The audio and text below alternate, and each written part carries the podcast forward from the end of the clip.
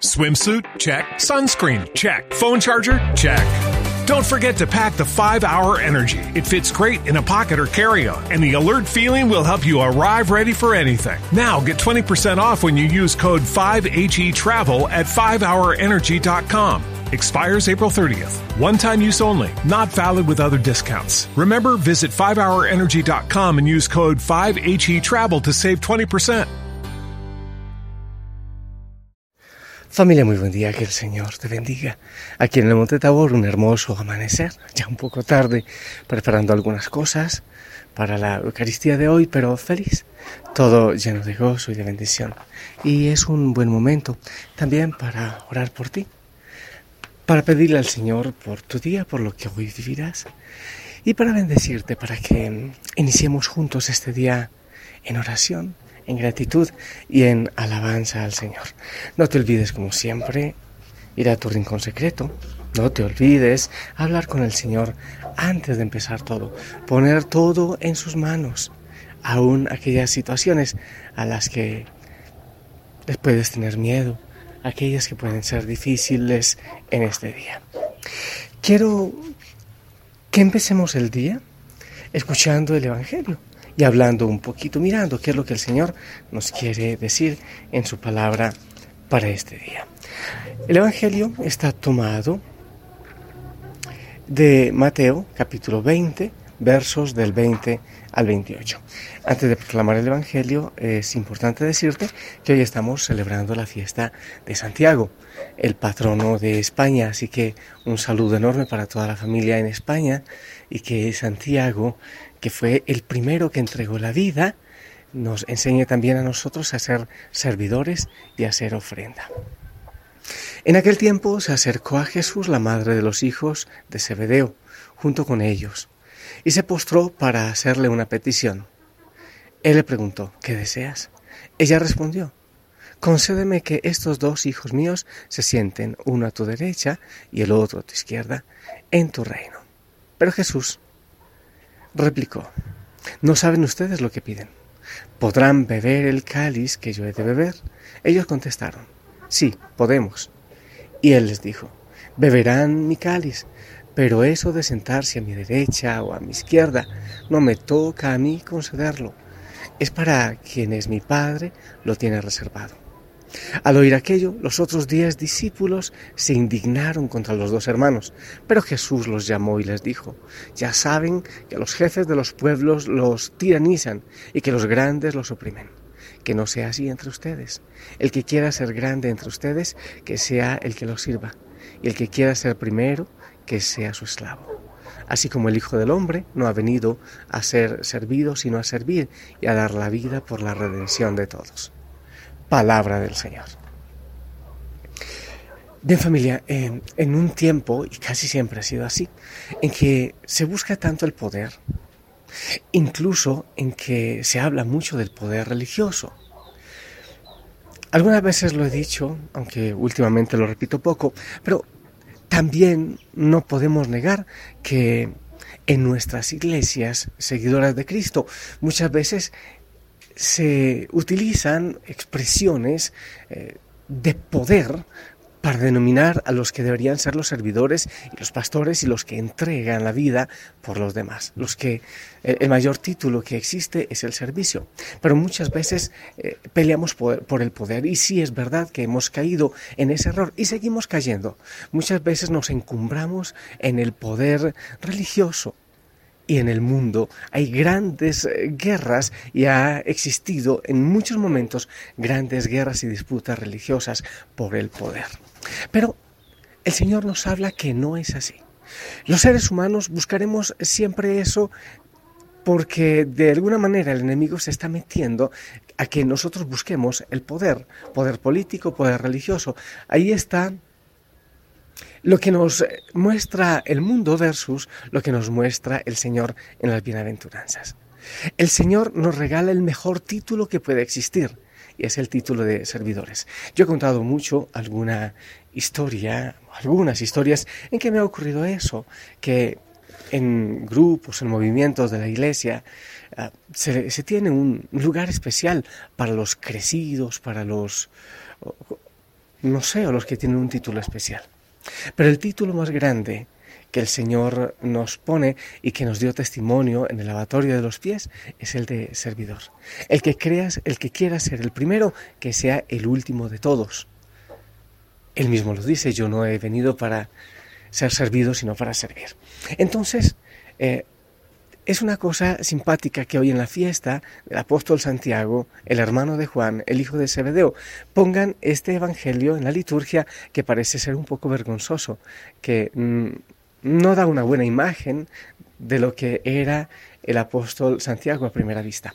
Pero yo pienso que lo más grande que nos muestra la palabra del Señor hoy, además de eso de ser servidores, que el Señor nos llama al servicio, no a los primeros puestos, no a la tiranía que muestra el mundo, sino al servicio, es eh, que Él a pesar de ver esto en Santiago, o a pesar de ver en, Pablo lo que él era persiguiendo a los cristianos, o a pesar de que Pedro le había negado tres veces, Jesús nunca reprocha. Pero ¿cómo se les ocurre?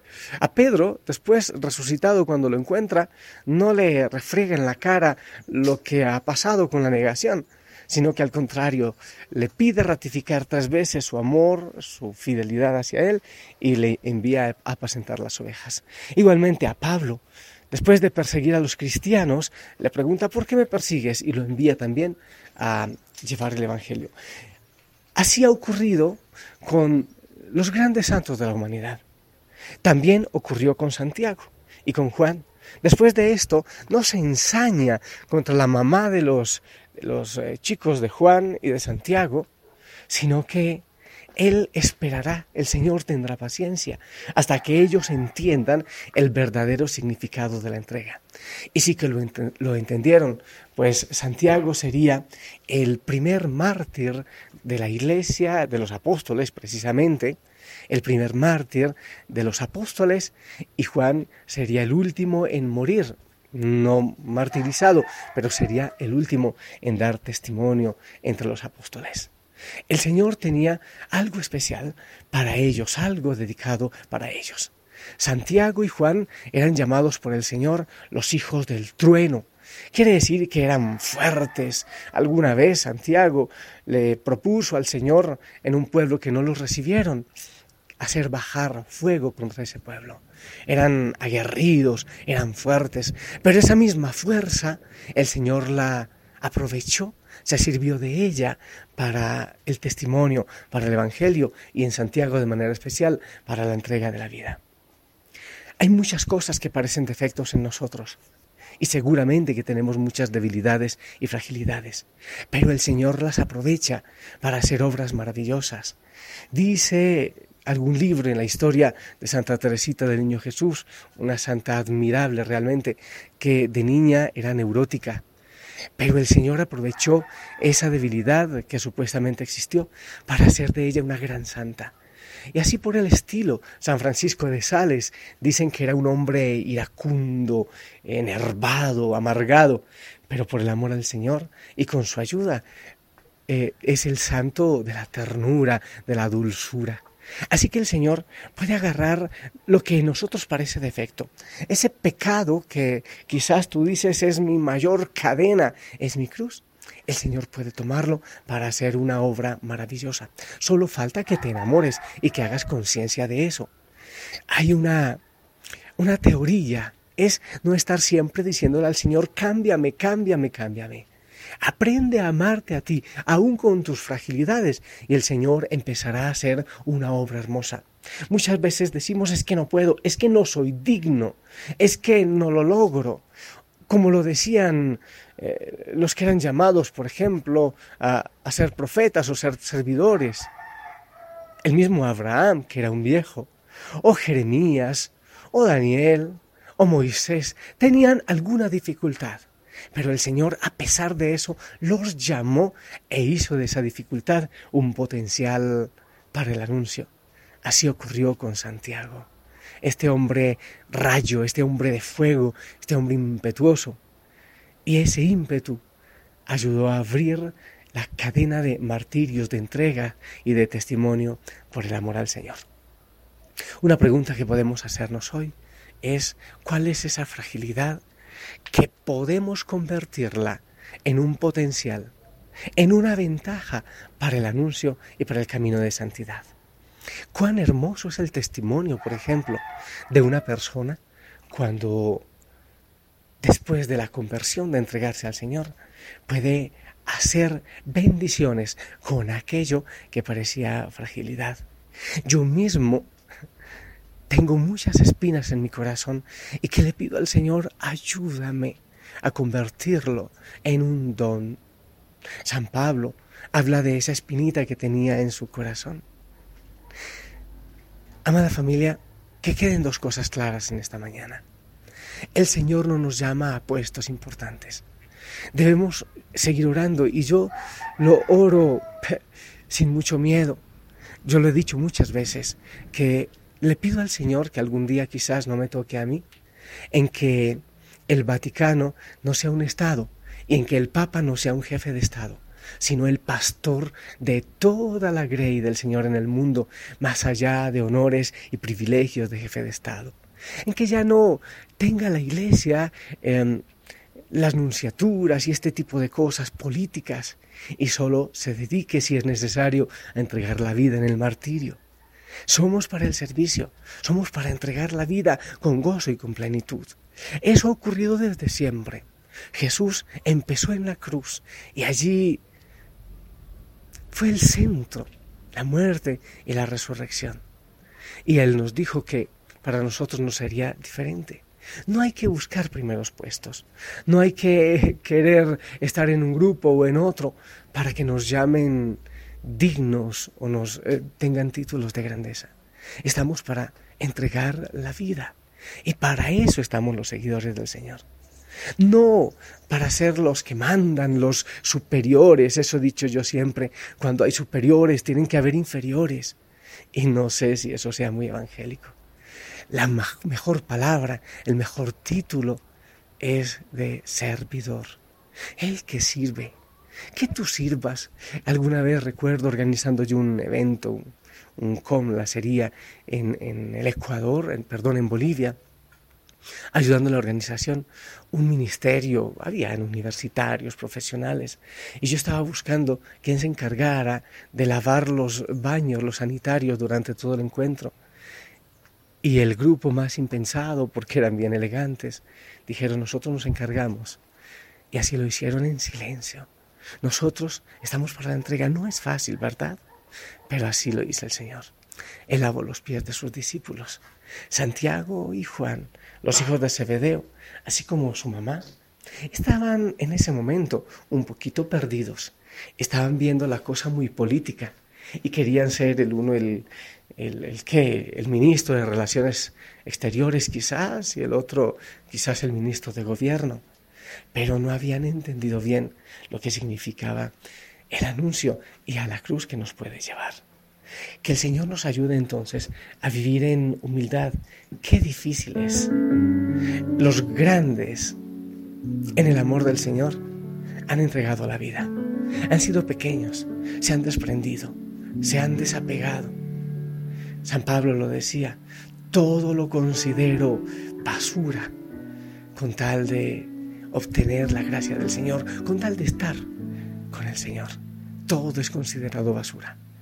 Eso cuando se logra, mi amada familia, cuando amamos y conocemos el amor del Señor y le abrimos el espacio en el corazón que a Él le pertenece. Mi razón de ser es adorarte para siempre mi razón de ser es adorarte a ti y contemplarte, mi Señor, y derramar mi corazón en perpetua adoración ante tu altar. Mi corazón está en tu presencia siempre. Amado Jesús, yo quiero ser una voz que habla en nombre de miles aquí ante tu presencia. Yo te ruego, Señor, que nos enseñes a Osana a lavar los pies. Hay mucha gente en el mundo a quien lavarle los pies, viéndote a ti. Que en sus rostros nosotros te descubramos a ti. Señor, donde en un mundo donde hay tanta lucha de poder, ambición, donde la ganancia se mide en números, siempre, en el poder. Nosotros queremos volver al inicio, a la fuente, a ti. Queremos volver al cenáculo donde lavaste los pies. No es fácil. Como lo hicieron tantos que te sirvieron y que incluso besaban las llagas de aquellos que llevaban tu rostro en el dolor. Ayúdanos, Señor, a entender. Queremos volver al amor primero, a aquello que nos dijiste. No se trata de criticar el poder religioso, sino de enamorarnos del servicio de tu entrega y sabiendo que la cruz es camino de salvación y necesaria para la salvación. Yo te pido, Señor, que nos regales sabiduría. Si nos enamoramos de ti, podremos hacerlo. Señor, en la familia Osana hay mucha gente, pobres económicamente, poderosos económicamente, pero queremos tener un uniforme. Aparte de la sonrisa, un corazón enamorado y entregado. Eso queremos, Señor. Y te pedimos, Señor, que lo logres en nosotros, como lo lograste en Francisco de Asís, en Agustín de Hipona, en Íñigo de Loyola, en, en Teresa, en tanto, Señor. Danos, Señor, esa gracia. Te la rogamos, te la suplicamos. Queremos ser un rostro dulce. Cuánto te ruego yo que me ayudes a tener un corazón más dulce, más tierno. Y que la familia Osana sea la ternura caminando. Que seamos todos servidores. No estamos, Señor, para los primeros puestos. Ayúdanos a ser servidores. Bendito sea, Señor. Yo te alabo y te glorifico. Familia, este día es especial para mí de muchísimas carreras, pero de mucha bendición. En este día espero algunos eh, representantes Osana en la Eucaristía a las 10 de la mañana, aquí en la capilla cerca al Monte Tabor. Ahí estará representada toda la familia en oración. Yo quiero bendecirte, sonríe, gózate en el Señor, alábale, abrázate de Él. Te prometo que encontrará la plenitud y así los títulos, así el poder perderá realmente ese poder y le daremos la grandeza a Cristo. En el nombre del Padre, del Hijo, del Espíritu Santo. Que el Señor te llene de gozo y de bendición. Saludos en casa. Un abrazo, les amo en Cristo. Si el Señor lo permite, nos escuchamos después.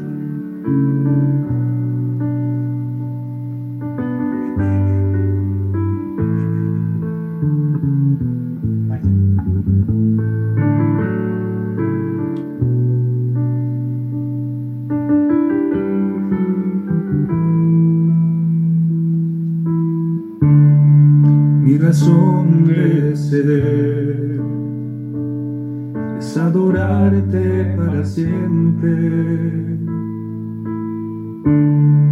Mi razón de ser es adorarte a ti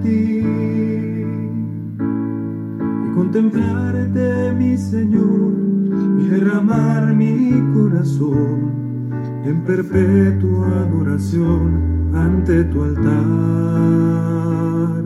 Cuando me llamas al altar, a la hora del amor, cuando en el santo sacramento te vengo a contemplar.